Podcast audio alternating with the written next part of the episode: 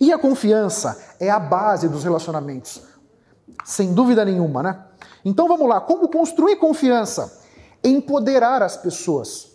Pensa na tua equipe, o que você tem feito para empoderá-los, empoderá-las? Sempre que você empodera alguém, automaticamente aquela pessoa se conecta com você. Já que ninguém está empoderando ninguém. Se o Otávio está te empoderando, eu, Otávio, já venho para uma outra posição na consciência daquela pessoa. Né? Demonstrar as minhas vulnerabilidades. Né? Eu acho que isso é super importante. Ninguém quer que o líder seja a Mulher Maravilha, o Super-Homem ou o Batman. Pessoas que são super fortes, super rápidas, têm solução para tudo, sabem todas as respostas. Nós queremos nos conectar com pessoas que têm desafios como nós com pessoas que às vezes não sabem o que fazer, às vezes estão no mato sem cachorro, como nós também às vezes estamos.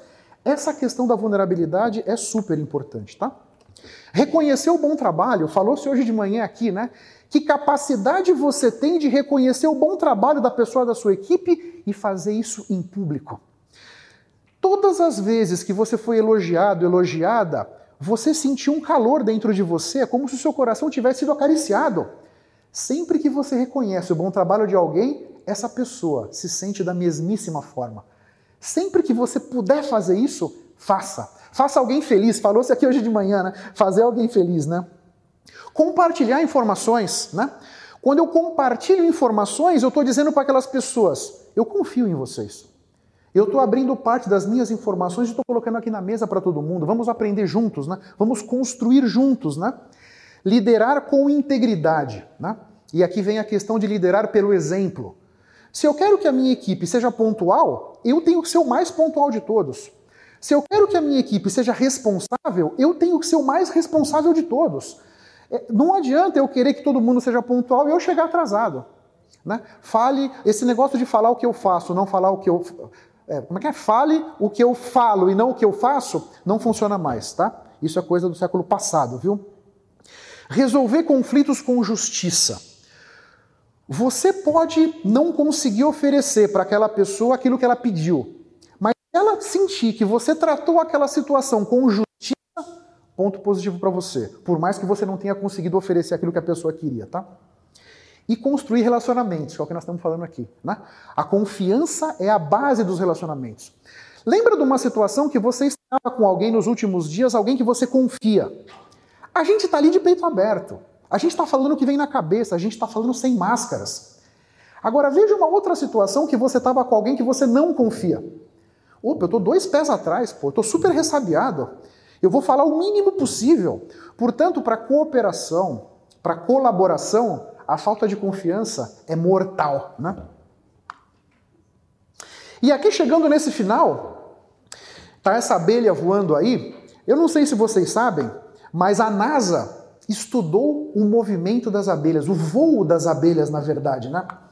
E eles estudaram o formato das asas, eles estudaram a aerodinâmica do corpo da abelha, eles estudaram como é que era o formato das patas das abelhas e a anteninha das abelhas. Sabe o que eles concluíram? Que as abelhas não podem voar. Essa foi a conclusão. Felizmente a abelha não sabe disso. A abelha não manja nada de física. A abelha viu que a outra voou, ela sai voando, que nem aquele avestruz. Todos os outros avestruzes acharam que os avestruzes não voam, até aquele cara voar. Essa é a questão. Né? Portanto, aqui nesse finalzinho fica o meu convite para todos vocês. Acredite em você, como fez a abelha. Se você não acreditar em você, quem vai? Essa é a grande verdade. Comece por você, comece por reconhecer as suas fortalezas, que eu tenho certeza que são muitas. Olha para os seus pensamentos, muita atenção nisso, né? Não se desempodere, nem em pensamento, nem em palavra, nem de brincadeira. Olha, você que tem filhos, ensine os seus filhos a não se desempoderarem.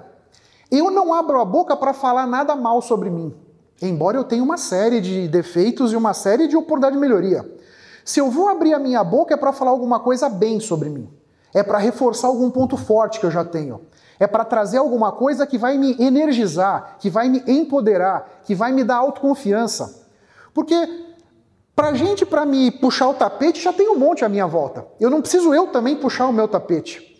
Lembra disso quando você estiver pensando, quando você estiver falando com você.